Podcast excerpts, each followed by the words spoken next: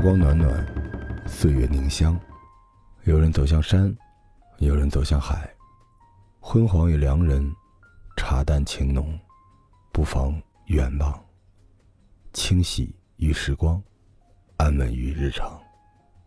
只一场悄然的奔赴，我们便于茫茫人海中相遇。岁月终会沉香所有的追忆，在一念之间，必有欢喜。更多的时候，就这样守着一段光阴，看绿意染上了南山，看茶香镀上了流光。最好的深情，或许就是忙碌后的一杯淡茶，微漾中的一碗热粥。生活是有温度的，在一朵花开里，在一场雨落中，在感知着另一个人的心跳里。我们在光阴中行走，这陌生。而又充满希望的地方，山水有情，花木有意，而一定也会有那么一个人，让你温柔的遇见，微笑着迎接，然后余生不再缺席。始终相信，真正的情感，无需一字一言，却可在一页一页的章节里，聆听到花开的声音。爱是美好而寂静的。只有彼此心跳的声音。又是一年七夕，千言万语，此刻只有一句：说给曾经的最爱，说给你。你，听罗叔的《封神演义》了吗？之前听我直播的小伙伴已经习惯我这个套路了，咱们就正式开始咱们的《封神演义》全章节的速通。我大概会用四集的时间吧，把封神的。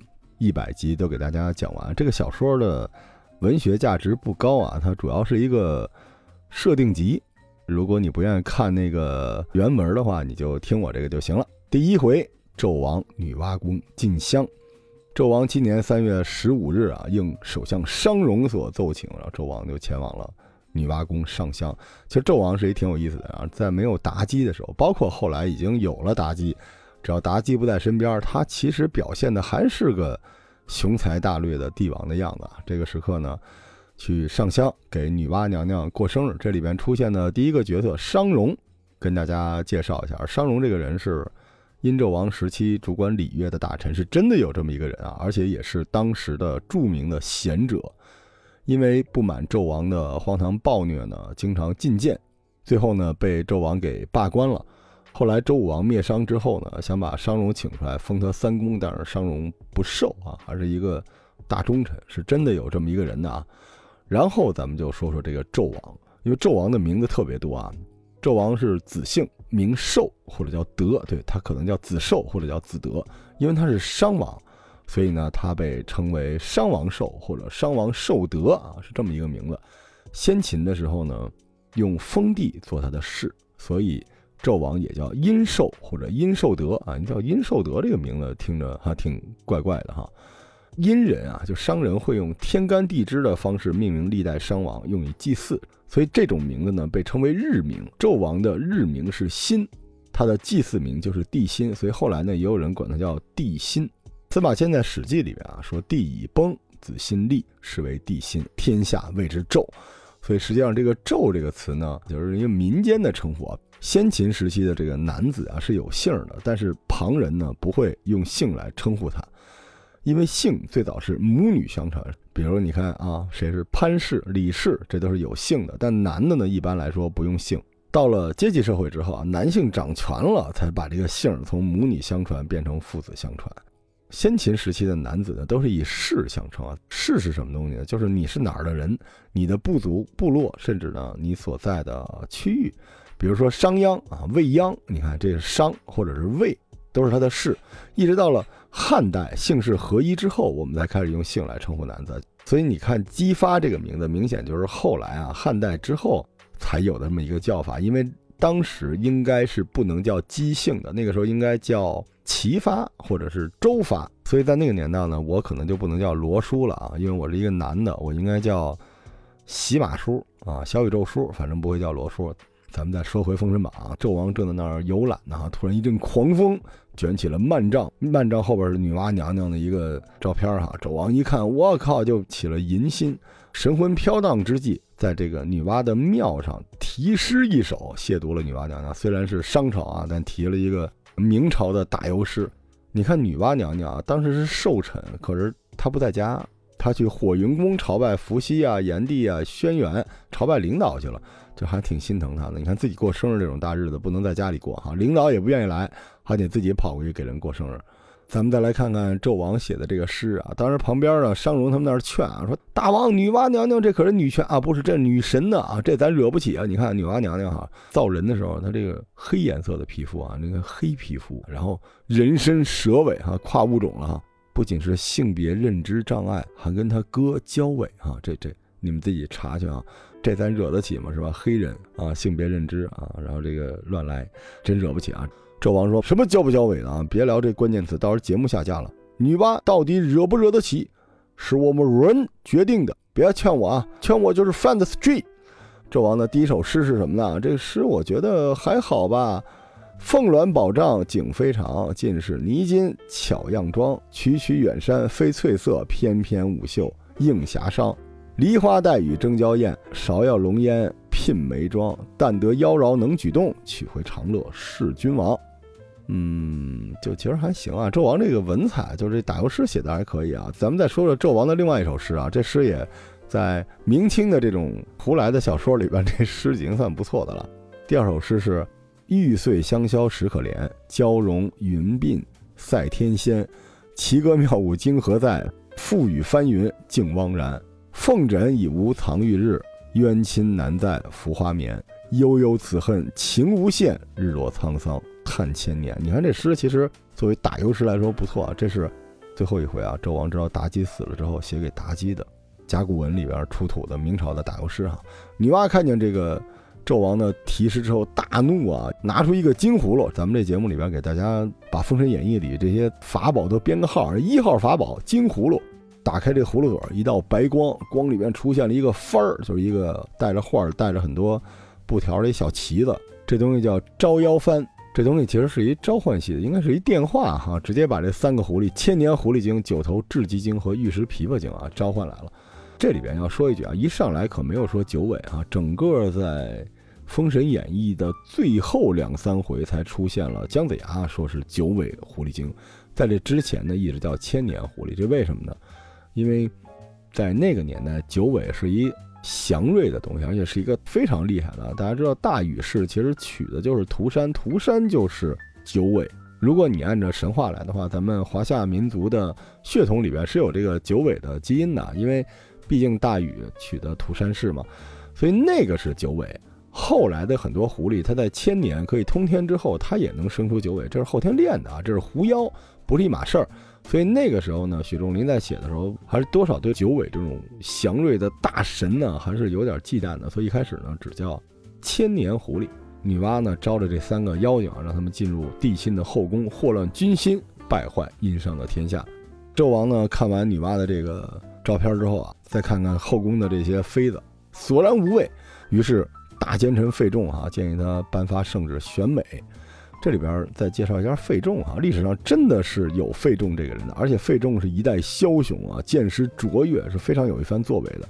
他应该是在最后牧野之战的当天是为国尽忠战死了。这个费仲呢，在正史上曾经数次劝说纣王要对付西岐，还是非常有见识的啊。咱们再来看看纣王这人啊，如果你说他荒淫无道，他只有两个孩子，然后你看那个周文王百子，我的个天啊！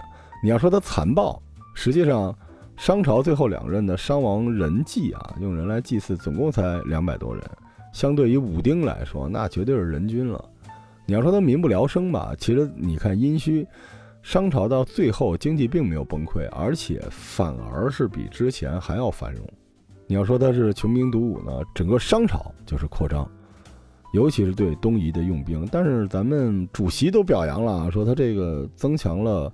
文化的融合，当然最后商朝也是亡在了纣王的手上啊。战略上、战术上还是有比较大的问题的。最关键就是对于周啊，就西岐的放任不管。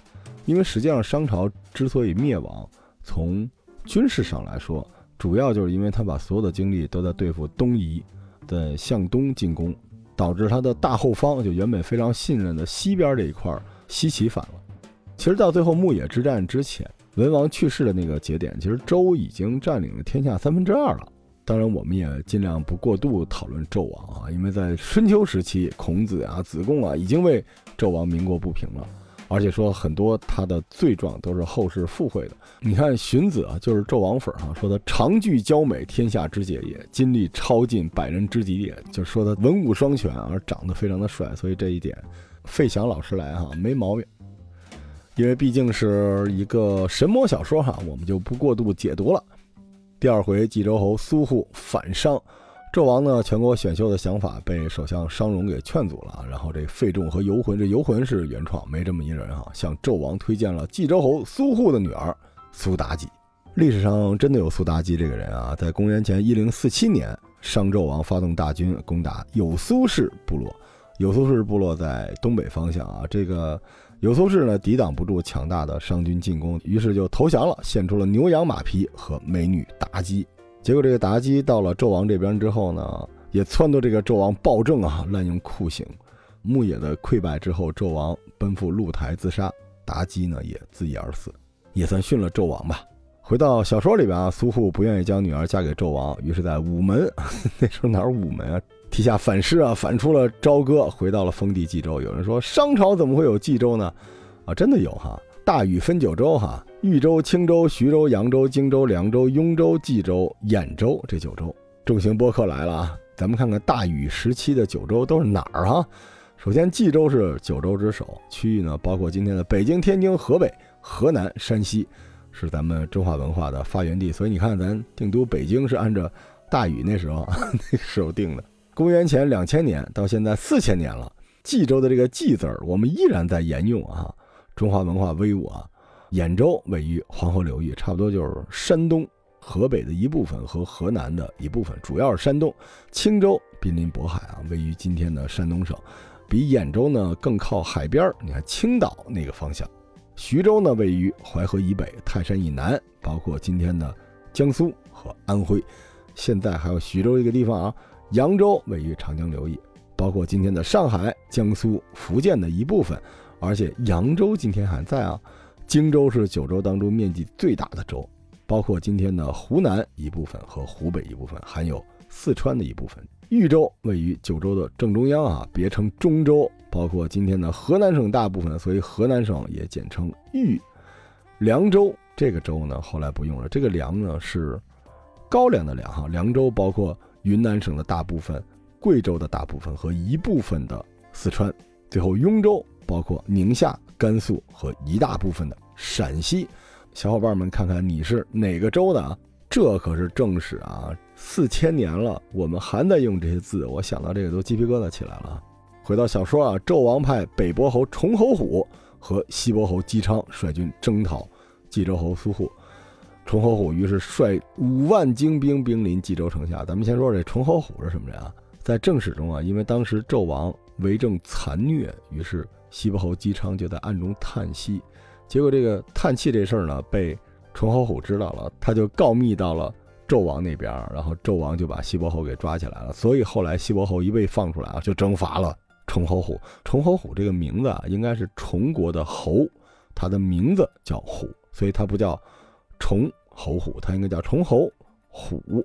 回到小说里边啊，苏护之子苏玄忠，这个人也是原创的啊，苏护也是原创的。苏玄忠非常的勇猛，精通兵法，三次击败了崇侯虎的大军。结果崇侯虎父子带伤奔逃。在这个时刻呢，西伯侯姬昌按兵不动啊，这姬昌也登场了。姬昌肯定是历史中的真人哈。小的时候呢，就参加了农牧，特别关心民间的疾苦。担任了西伯侯之后，礼贤下士。在任五十年，积善累德。晚年东晋建商，先后攻灭了黎国、韩国、崇国啊，崇国就是崇侯虎这个国啊，剪除了商的羽翼。也推荐大家去看《简商》这本书啊，神书。最后呢，姬昌建立了新的前进基地丰邑，这丰邑就是现在的西安。所以西安的建成是可以追溯到周文王姬昌啊，为后来的武王灭商打下了坚实的基础啊。最后是九十七岁高龄去世，有一百个孩子，我的个天哪！所以这文王可一点也不文啊，非常能打。在最后武王灭商啊，发起这个灭商的进攻的时候，其实天下三分，齐而归周，就已经打下了偌大的天下。最好玩的是武则天称帝的时候啊，自称为姬昌的后代，所以他建立的那个不是叫周吗？武则天追尊周文王为始祖文皇帝，你说 姬昌死了几千年了，居然被武则天拉出来背书。第三回，姬昌解围进妲己啊，崇侯虎的弟弟崇黑虎率军来援助了。咱们之前已经说过商朝男子的命名方法了，所以一般来说，如果你看前面那名字不是个地名儿，或者是氏族的名字，这基本就是胡来的。你看整个这书里边叫什么什么黑呀、白呀，是吧？龙啊、虎啊、飞虎啊什么的，这都是胡来的名字。崇黑虎也是《封神榜》里一个名将啊，他有一件法宝——铁嘴神鹰啊，这是我们二号法宝。这是一召唤系啊，打仗的时候从一个红葫芦里边放出来一股黑烟儿，烟儿中间有一个铁嘴的大鸟，这多吓人哈！而且崇侯虎的坐骑叫火眼金睛兽啊，但是大家不用记这个事儿，因为这是批量生产的。整个封神里边，但凡有点样的都骑火眼金睛兽啊，仗着这个。铁嘴神鹰啊，崇侯虎活捉了苏玄忠，这是《封神演义》的第一次法宝战斗哈。封神打仗是挺有意思的啊，先是普通人和普通人打，打着打着呢，拿出一法宝，然后这个法宝就把普通人给干掉了。结果这时候来一神仙，神仙对这个法宝，神仙把这个法宝干掉之后呢，又来一个拿着法宝的神仙啊，然后把这个没有法宝的神仙干掉。这时候来一圣人啊，圣人把这个有法宝的神仙干掉。这时候来一个拿着法宝的圣人啊，最后把这个没有法宝的圣人，嗯。基本就这样，所以打到后来呢，就看谁先出手。所有的法宝都是无法防御的，就谁先动手谁厉害。要不就是搞偷袭啊！大家看整个《封神演义》都是姜子牙召唤所有的宝宝，跟那个魔兽世界的猎人似的，在前面打，然后自己在后边搓大招，基本就这么一个打法。这时候苏护啊一筹莫展，儿子被抓走之后，手下的都梁官郑伦赶到，并且请求出战。这个郑伦不得了啊，使这个兵器是降魔杵。你们见过降魔杵那东西什么样吗？一下子就魔幻了起来，是吧？郑伦的坐骑又是火眼金睛兽啊，然后坐下有三千的乌鸦兵。郑伦的大招是哼哼，只要用鼻子一哼，哼，很娇羞啊，响如钟声，并且喷出两道白光，把人的魂魄吸走啊，是一个精神攻击。郑伦先下手为强啊，重黑虎说：“你是谁？”郑伦说：“哼，掉下来。”这时候呢，西伯侯姬昌的使者散宜生啊，带着他的亲笔信来冀州见苏护。散宜生也是历史上的真人，文王四友。当时呢，西伯侯被纣王抓起来的时候，就是散宜生啊主导了这个行贿，费众游魂，广求天下美女和奇玩珍宝，最后终于把姬昌给救走了，所以立下了大功啊。姬昌这个信里呢，其实没写什么，就都是片儿汤话，说你要是。不把你这姑娘献给纣王呢？你看，你变成了反贼啊！黎民百姓也要被杀戮，对吧？你献给了纣王，你还是皇亲国戚哈，也没有人打你了，而且这个天下太平。所以苏护一听，行吧，啊，那行吧，就这么抽象就同意了。第四回，恩州役狐狸死妲己。苏护看完了这个信件之后，就决定投降了。第二天，带着人马护送女儿去朝歌拜见大王。一行人来到了恩州，入住了驿站。恩州河南哈，千年狐狸潜入了驿站，吸走了苏妲己的魂魄，借体成形。看外形还是苏妲己啊，但是这个灵魂已经是千年狐狸了。这狐狸是从轩辕坟来的，轩辕坟就是皇帝的陵。你看这多好玩啊！咱们后边再解析这个事儿啊。当时纣王正在家里闹人呢啊，说这个妃子都不好看啊，我要漂亮的姑娘。底下人说苏护送女儿苏妲己来了。纣王说：“早干嘛来着？你这时候再送来啊！我要美人啊！我要温碧霞！我要傅一伟啊！实在不行来个冰冰也行啊！”然后这苏妲己一开脸，纣王一看，嚯啊，这不是纳然吗？这不是房祖名那个前女友吗？好看呀，是吧？就非常非常的高兴啊！啊，你这个妮儿啊，你咋才来呢？特别高兴啊！啊，于是就被迷住了，赦免了苏护一切的罪责，而且还重重有赏，让苏护就回家了。周围的这帮贤臣都特别的看不惯哈。第五回。云中子进谏除妖，终南山呢有这么一炼气士，那时候炼气士其实就是练气功的，这其实不是修仙的。云中子道行非常的高啊，阐教元始天尊名下的传人，而且不是十二金仙，他的级别比十二金仙更高，他应该是燃灯道人啊，南极仙翁这个级别的。我们后边再慢慢展开吧。云中子当时采草药，然后一看朝歌妖气冲天，就用松木刻了一把剑，拿这木头剑来见纣王了哈。这就是咱们《封神演义》这套书的二号法宝，虽然不是特别厉害啊，但是毕竟也是云中子做出来的东西。这东西是专门震慑妲己用的降妖剑。纣王当时呢，跟云中子还有一番对话，挺有意思的啊。大概就是一开始看不上云中子，但云中子说了点这个道家的理论之后，纣王非常的开心。所以这个时候你也能看出来，妲己只要不在身边，其实纣王还是个明君的样子哈。于是纣王收下了木剑，并且按照云中子的嘱咐，把这个剑挂在了分宫楼上。结果退朝之后啊，纣王返回后宫，看见苏妲己怎么没来迎接自己啊，特别的不爽。左右告知说这个妲己暴病。纣王一听，我那怎么回妮儿啊？你怎么了？妲己说大宝剑。纣王说好，来，嗯，来来开始吧。妲己说不是啊，我怕大宝剑啊。纣王说不能够啊，你这都这两天是吧？你啊别装了啊，孙子，不是啊，真的有那个大宝剑。纣王才明白是那个自己挂的那个宝剑哈，因为那个宝剑让美人受了惊吓，于是赶紧把那个松木剑摘下来给焚毁了。第六回，纣王无道造炮烙。当时的太师上，司天监主官杜元喜，当然那时候没有司天监啊，司天监是宋朝才有的。上表说咱们宫里有妖气啊。二零二二年十二月三十一日十二时整，有妖气服务器正式关闭哈，就那个爹地，好怀念他们哈。妲己说：“你这是妖言惑众啊！建议纣王杀无赦。”于是上大夫梅伯当着众人之面啊，厉声咒骂纣王：“你这个昏君啊！你你你你妈！”纣王大怒，要将梅伯一起处死。咱们说说梅伯哈，真的有这个人啊！商朝末年的直臣，为人非常的正直啊。见到纣王荒淫无道，于是冒险进谏，纣王不采纳。周围的人呢就劝他忠言逆耳啊，别回头招来杀身之祸。梅伯慷慨陈词啊，闻见死啊。但凡纣王做的事儿不对，就当庭指出啊，这个确实情商也低一点。纣王忍无可忍，就把他给杀了，而且把他的尸体剁成了肉酱，这是真事儿啊，在正史上真的有。因为梅伯冒死直言，他的忠贞不屈，流芳千古。在武王灭商之后，封梅伯为忠侯，后世子孙一直姓梅，梅伯就是梅姓子孙的始祖啊。梅兰芳先生啊，这都是梅哈。妲己啊，提出制造炮烙。用这玩意儿来震慑这些大臣啊，就是一个大铜柱子啊，里边点上炭火，然后外边呢把人绑上，炭火烧红了之后，呲啦，形神俱灭。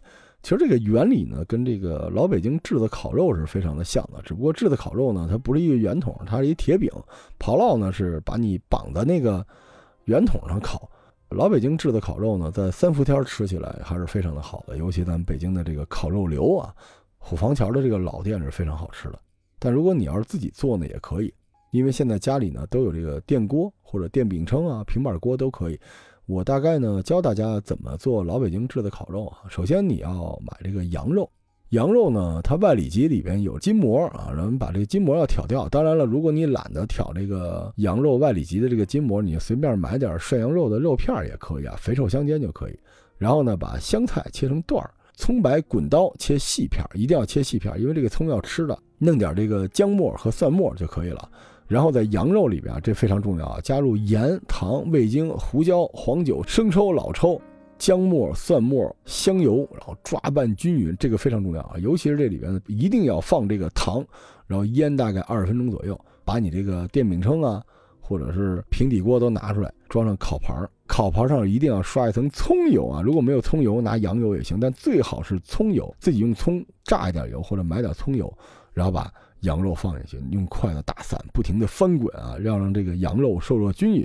等这个羊肉变颜色了啊，变白断生之后，再下葱白，不停的搅拌。最关键的是翻，等到葱白塌秧了，就是葱白已经软和了，蒜香味儿、葱香味儿都出来之后。下香菜，香菜继续翻拌啊，翻拌完了之后，立马出锅，有点像葱爆羊肉，很香的，很好吃的啊。当然有条件搁点芝麻什么之类的，哎，更香。行，那咱们回到商朝啊，杜延禧被斩首示众，梅伯被监押，首相商容辞职回家。第七回，费仲继废姜皇后啊，得知梅伯被炮烙致死之后，姜皇后不干了，赶紧跑到寿仙宫来见纣王。纣王一看，这又很高兴啊，坐上一块儿看我新收的小三儿跳舞吧。于是让妲己跳舞啊，让姜皇后在上面陪着自己。妲己在底下唱跳一些商朝的小调，女王的新衣，米苏妲己啊，穿我的新衣，希望每一天都有不同的惊喜。啊纣王非常的高兴啊，在那拼命的打拍子。然后旁边的这个姜皇后说：“哎呀，不要来这套了，世风日下，我们不能讲逼逼叨叨的，给纣王烦坏了啊。”于是有一天呢，朱妲己去见姜皇后啊，被皇后一顿训斥啊，妲己怀恨在心，找来费仲啊，命令他陷害姜皇后。咱们说说姜皇后这个人啊。根据史书记载，姜皇后没有这个人儿，但是她原型应该是鬼侯女。鬼侯女呢，在历史上由梅伯做媒献与纣王，但是在史记中呢，是因为不喜淫，说白了就是不喜欢那个，于是被纣王杀害。他的父亲鬼侯也被施以海刑。鬼侯呢，实际上这个“鬼”字就是酒，因为鬼和酒是比较相近的啊，所以鬼侯这个人呢，实际上就是九侯。九侯与西伯侯姬昌、鄂侯是商朝的三公啊，这是后来四大伯侯其中的一个原型。后来我们看到这个姜皇后的父亲姜桓楚，东伯侯，为人正直刚强，天下八百镇诸侯之首。这个东伯侯其实就是这个鬼侯。于是费仲呢，命府中的家奴姜桓行刺纣王，然后被抓到之后诬陷姜皇后指使啊。于是姜后被捕，妲己命人严刑拷问，先是挖掉了一只眼睛，接着又刨落了双手，想要屈打成周。第八回，方弼方向反朝歌，太子殷郊和弟弟殷红听到消息啊，赶紧赶到了现场。皇后见儿子最后一面之后气绝身亡，于是太子当场斩杀了姜桓啊，并且持剑要去杀妲己。武王灭商结束之后啊，这太子殷郊呢，被封为执年岁君、太岁之神。因为我跟大家说过，《封神榜》实际上是把过去他听到的、没听到的所有的传说都汇在了一起做设定的。殷郊这个人在元朝就出现了啊，他本名叫金哪吒，又称殷太岁，这就是咱们传说中的太岁。因为他出生的时候是个大肉球，后来这个设定被哪吒给借走了。这可是太岁神啊，道教的护法神，他的出场。比《封神演义》还早，而且在传说中啊，这个太岁神真的挺吓人的，服食了神豆啊，习得三眼三头六臂之法身啊，但是没法变回去。哎，这这这，吃了豆之后就一直是三头六臂的样子。咱们后边再说殷郊的事儿啊，殷红呢就是一陪衬啊，基本就是殷郊的一个山寨版了。黄飞，而且黄飞就是黄飞虎的妹妹啊。赶紧派人把殷郊给追回来，说你赶紧找地方躲起来吧。这万一有人说你行刺你父王怎么办呢？结果给这个殷郊、殷红吓坏了，赶紧就躲到了杨妃那里。杨妃是当时的那个纣王的一个贵妃，也是一好人啊。他让这俩孩子走了之后，想了想，哎呀，这个太可怕了，于是自杀了。杨妃呢，当时给他们出主意，让这俩孩子去找比干、微子启啊。比干，咱们再讲讲啊，这个人是真的有的。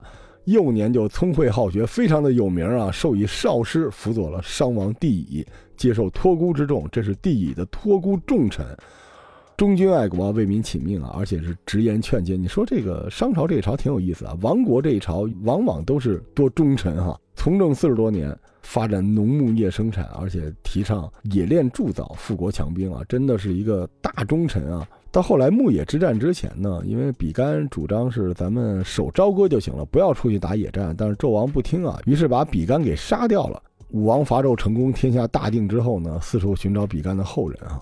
后来得知他的后代呢隐蔽于长林之中，于是呢用林而命氏，赐姓林，所以比干就是后来的林氏之太始祖。咱们刚才说了梅伯啊，比干是林氏啊，所以姓林的，你的祖宗是比干。微子启呢也是真人啊，微子启是商朝的一个王子啊，最后被周成王封到了河南商丘市，建立了宋国。他就是周朝宋国的开国始祖。这个宋国在春秋战国时期可有意思了，杨飞还让他们去找黄飞虎啊。这黄飞虎这名字您一听就知道，这是就胡来的，特别出戏，就跟你现在起一个这个古典的名字梅长苏啊，那个人叫 Michael 一样，就胡来一样。但黄飞虎这个人比较尴尬，因为他后边呢，你要说这个。论统兵统帅啊，后边有托塔天王李靖哈。如果说打架的话，人类还有邓九公，神仙就更不算了。所以黄飞虎呢，他应该是关羽、岳飞、徐达就这些人的一个合体。最后封的 title 还挺高的，东岳泰山大帝。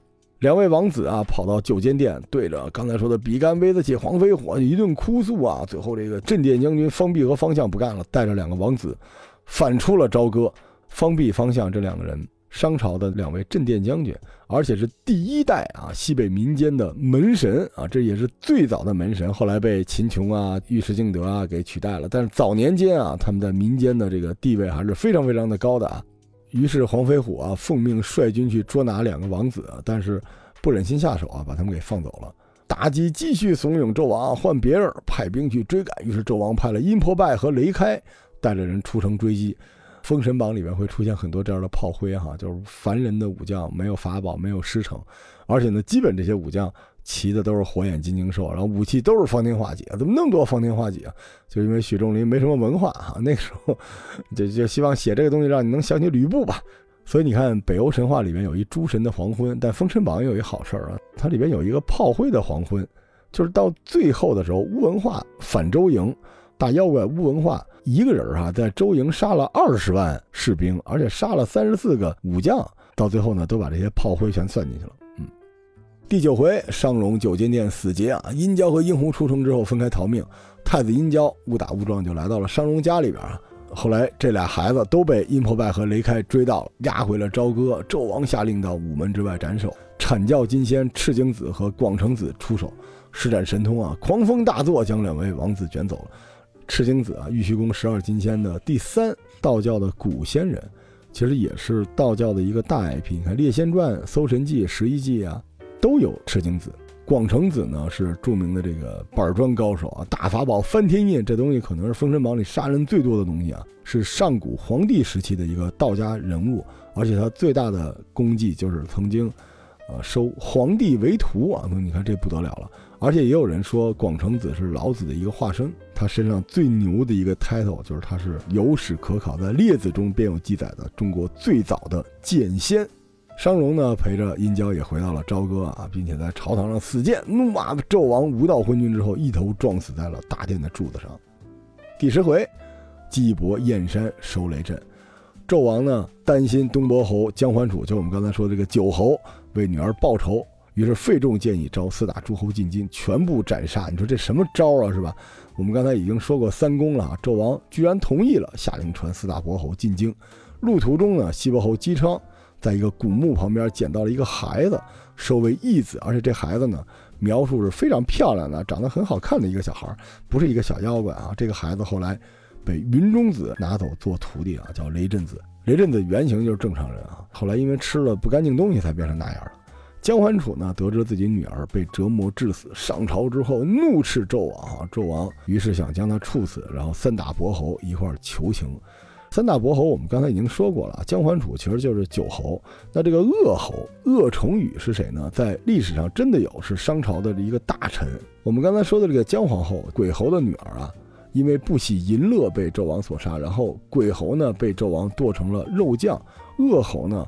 为鬼侯据理力争，结果被纣王杀死，做成了肉干儿哈。所以，如果你们那么喜欢给纣王洗的话，他对于这个舌尖上的臣子，他还是有相当的研究的。那么喜欢把人给做成肉干儿哈。第十一回啊，有礼成求西伯侯，费仲游魂呢力保了崇侯虎，比干、黄飞虎、魏子启这些人呢保下了姬昌，鄂崇禹和姜桓楚被处死。就我们刚才说，一个是做了馅儿了哈，一个是做了干儿了，这是真事儿哈。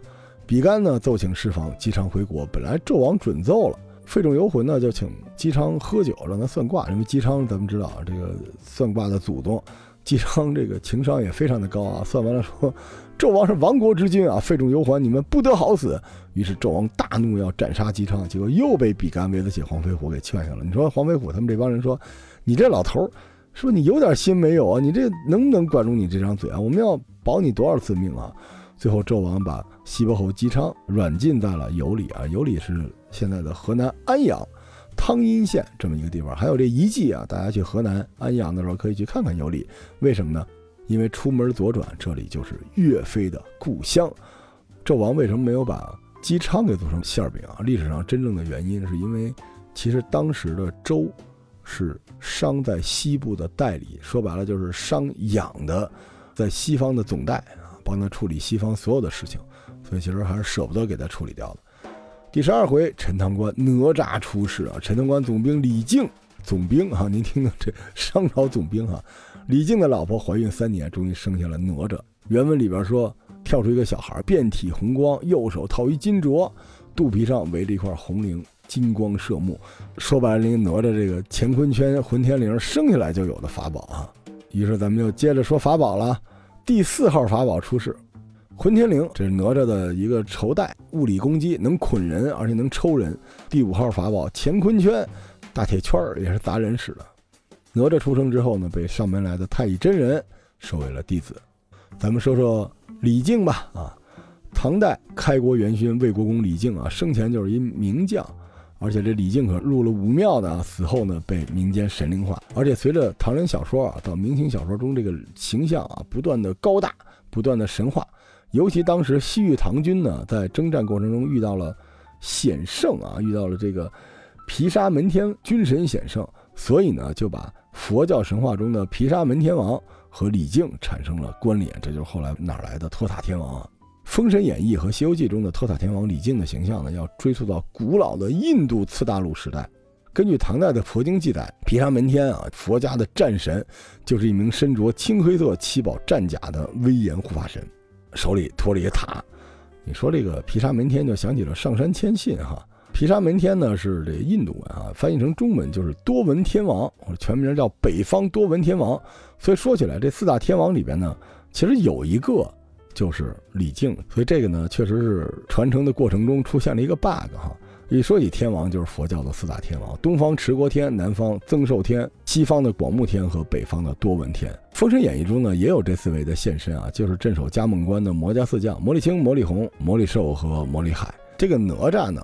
是太乙真人的弟子，太乙真人挺好玩的，他是十二金仙中最有个性啊，特别护犊子，而且出手特别狠的这么一个大仙，对徒弟巨好无比。你像这个哪吒呢，是三头八臂，我们说过三头八臂，就等于太乙真人把自己手里所有的法宝几乎都给了哪吒。灵珠子呢，是元始天尊手中的一颗红珠子，在最早的创世神话的时候就说是这个珠子开天辟地，造就了。宇宙万物是大道本体啊！道家里边说，这个珠子是元始天尊的先天真灵所化。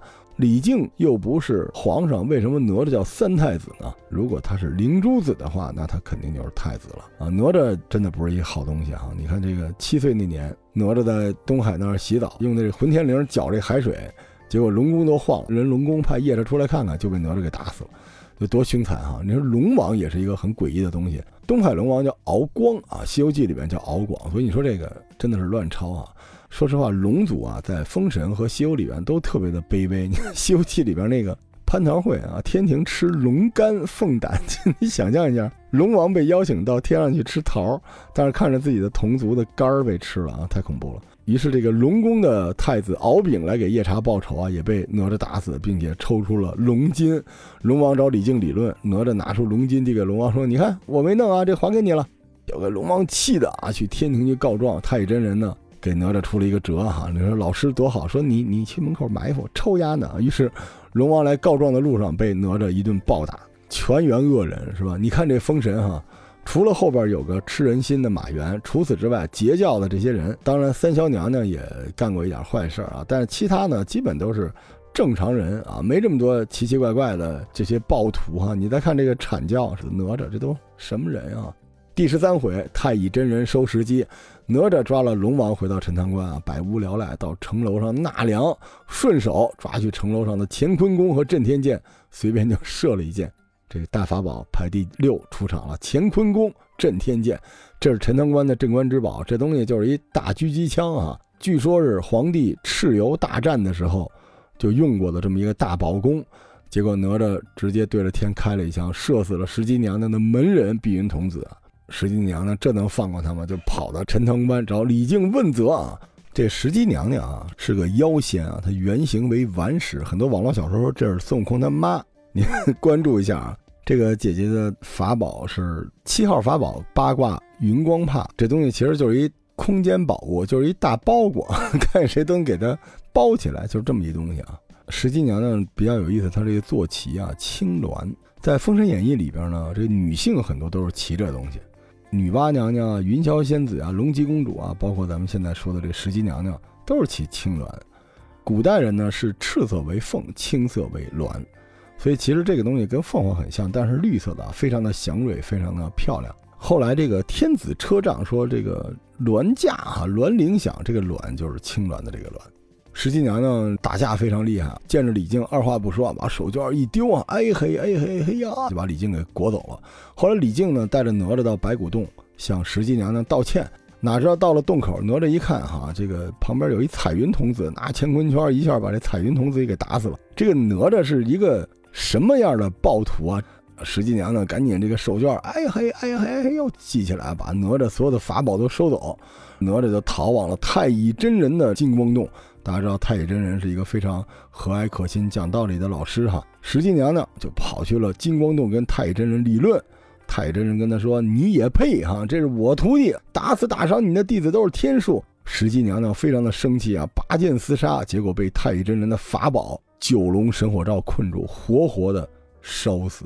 八号法宝九龙神火罩，这个罩子其实相当于一个巨大个的一个微波炉，里边有九条火龙盘绕，都是三昧真火啊。你慢慢往后听，你会发现，你看截教的这些法宝啊，什么手绢什么之类的啊，都是困住你；阐教的这都是杀人的。所以你说十二金仙这帮人是不是都是暴徒啊？石矶娘娘和太乙真人的这个斗法，应该是书中啊两教自报家门之后的第一次正式的。斗法第一次正式的战斗啊，石矶娘娘呢也是整个封神里面第一个被杀死的截教门徒啊。从书中所写，其实石矶娘娘是一个很正直的神仙，可惜这个遭遇到一个熊孩子和他这个阴险的师傅，就被坑杀了。我给你们复盘一下这经过哈。你看哪吒闲的没事用这个大狙把石矶娘娘一个童子打死了，石矶娘娘也没说什么呀，只是让李靖带着他的孩子上去道歉。结果李靖带着哪吒来的时候，哪吒把他另外一个孩子给打死了。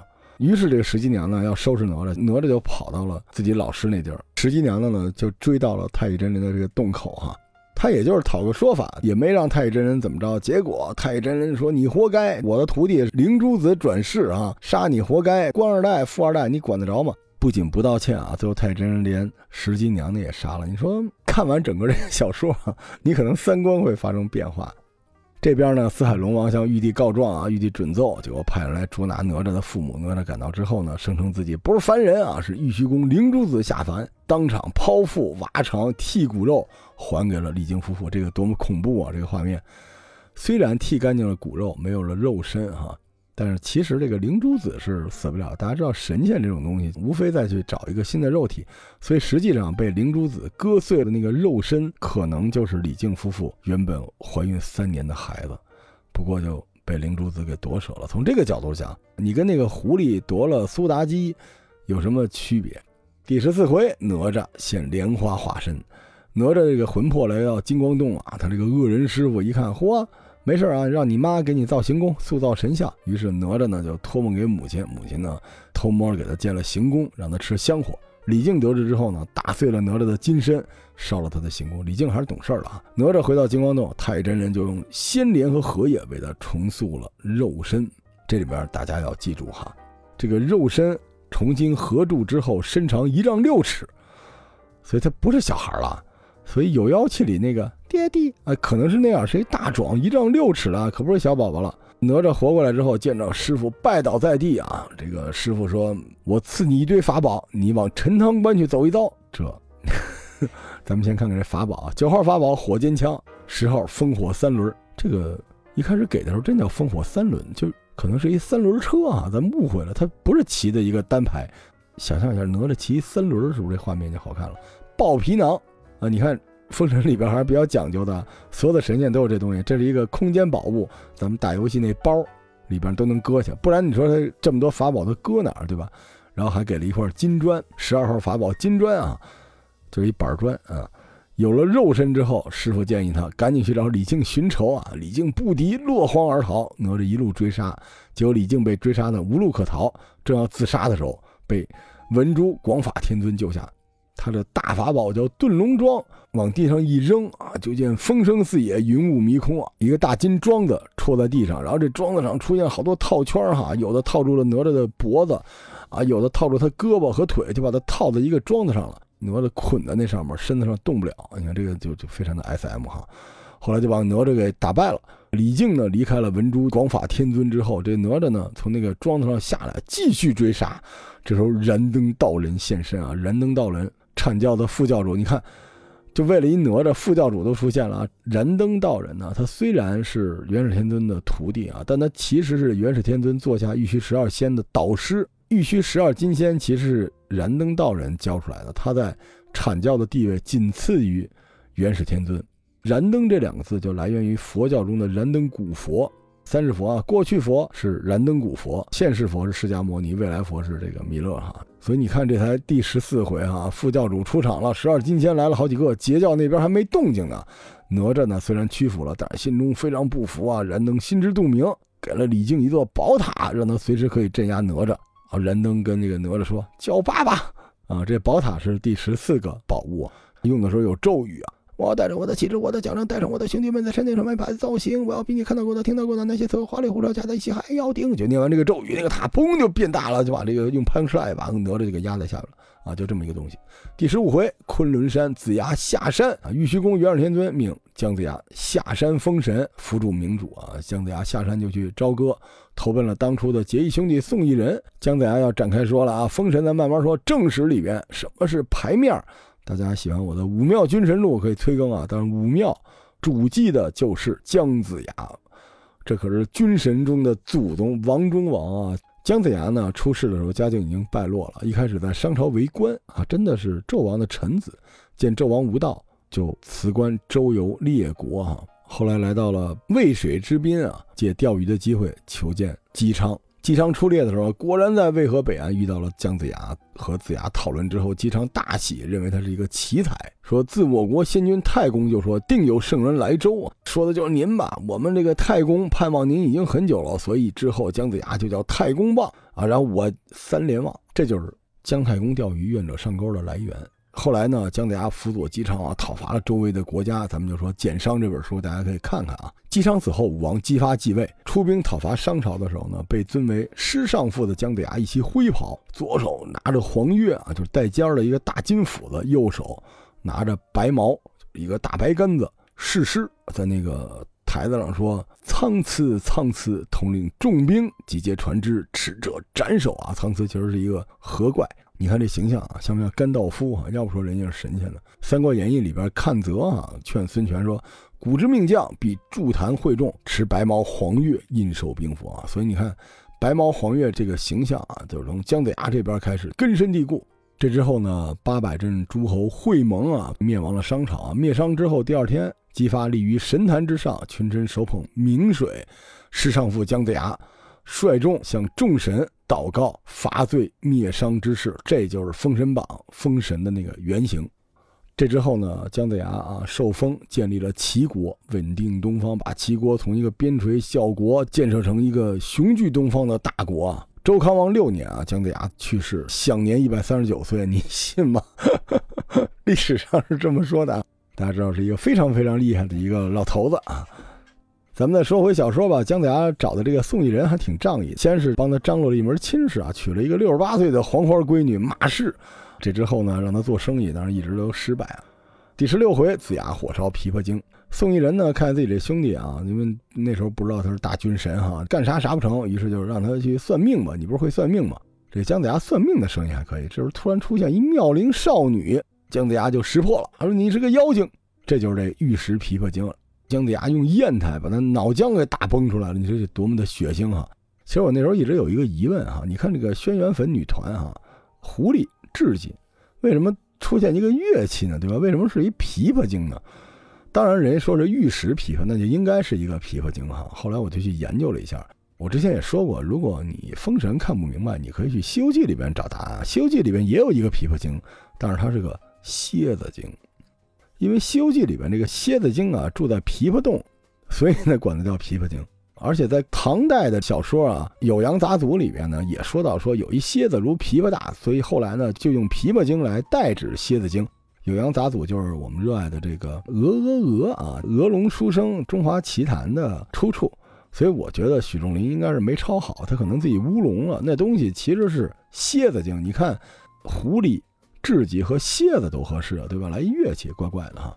姜子牙呢，把这个漂亮小姑娘打得脑浆崩裂之后，周围人围观啊，说你怎么能这样呢？姜子牙说他这妖精一直拖着不放手啊，说不信咱们见官，还拖着这个姑娘，然后脑浆子淌了一整路哈。于是比干带人将姜子牙逮捕。姜子牙呢，上殿见君，用三味真火来烧，最后居然真的就烧出了原形啊。于是纣王说行，这个老小子够狠的，就封了姜子牙官哈。这时候我想起了老封神梁丽版本的，你们别搜啊，千万不要搜啊，那个漏了那个啊，尺度实在太可怕了。道德在哪里啊？人性在哪里啊？链接在哪里？梁丽版本的老封神，不要看这一段啊。第十七回，纣王无道造虿盆，妲己呢要对付原来服侍姜皇后的七十二名宫女啊，于是就建设了一个东西叫虿盆，就是在楼底下挖一坑，里边搁上毒蛇，把这个宫女推到里边。上大夫焦葛啊。说不行，你这个不好，于是就被推入虿盆。就说白了，你别劝，一劝你就反杀。历史上这个焦葛啊，也是纣王身边的一个大臣，但这个人呢是鱼盐之祖，就这人后来被纣王给贬出去了，然后到了东海，开始偷摸的经商，贩卖鱼盐，所以后代曹邦、盐邦很多认这个焦葛是他们的祖宗。紧接着妲己啊，希望能够在摘星楼下建酒池肉林，也拿出了图纸。然后让这个纣王去建宫殿，姜子牙督造这早年的夜总会啊。但是妲己是一个小聪明，特别喜欢造东西，你们发现了吗？菜盆、炮烙、酒池肉林。第十八回，子牙见主尹伯溪，姜子牙呢看完这个图纸说：“不行，这得三百年才能完工。”妲己说：“刨他。”于是纣王下令将姜子牙跑了。姜子牙一看啊，赶紧跑到河边水遁了。上大夫杨任知道你要造这个露台啊、酒池肉林啊，就去劝阻纣王。果然被纣王下令挖了双眼。这时候清虚道德真君把杨任给救走了，又十二金仙又来了啊，把俩仙丹放在杨任的眼里。您说您都有仙丹了，你就不能给他喂去，让他长出俩眼睛吗？结果不让他从眼睛里长出两只手，手心上是眼睛。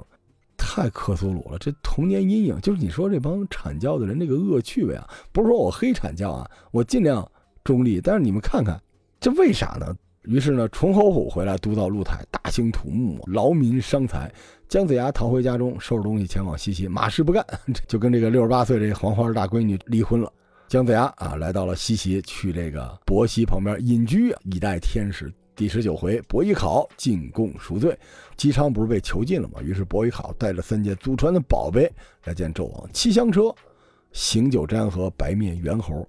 这个七香车呢，据说是轩辕皇帝破蚩尤的时候啊，就留下这么一车。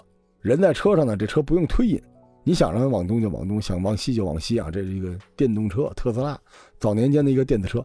醒酒毡就特逗，说你喝醉了躺在这上面就能醒。这我觉得随便给一毡子，你躺上面 躺一会儿都行。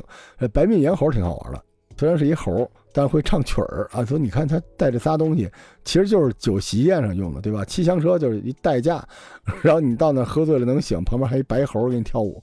纣王呢就赞许了伯邑考的孝心啊，然后让他这个弹琴。果然啊，这个伯邑考这个琴弹得非常的好。这时候我们来夸一下电影哈。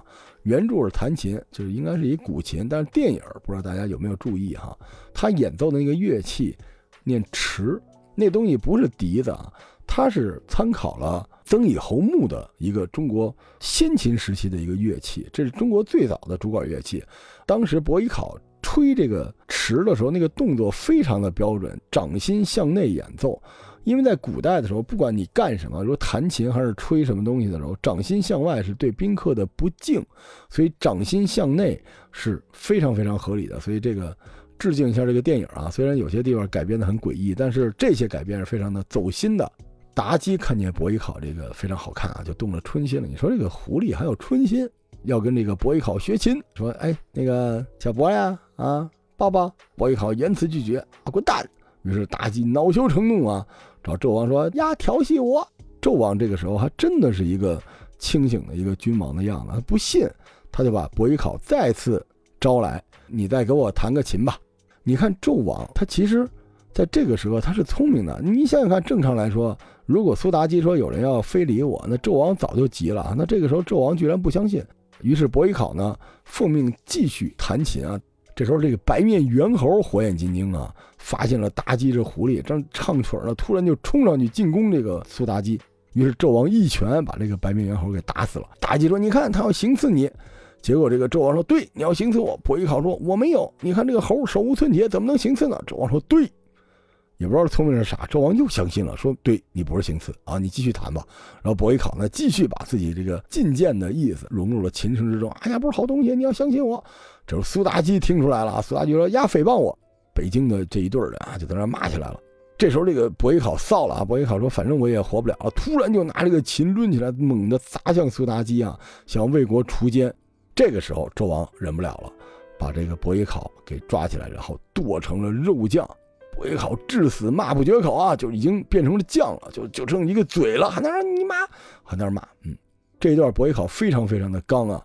这也是为什么后来封神的时候，其实你们知道伯邑考是中天北极紫薇大帝，这是。金陵圣母之下，全职最高的神了，这封的官非常的高，就是因为就剩一张嘴了啊，还能骂人。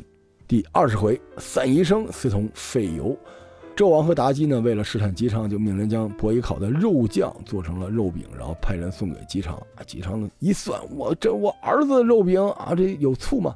一口气吃了三块，吃的非常的香甜啊，他已经算出来了啊。所以你说姬昌哈，不仅有一百个儿子，活到九十七岁，而且还能吃自己的儿子。所以他需要一百个儿子。嗯，伯邑考的随从逃回了西岐啊，诉说了他被害的噩耗。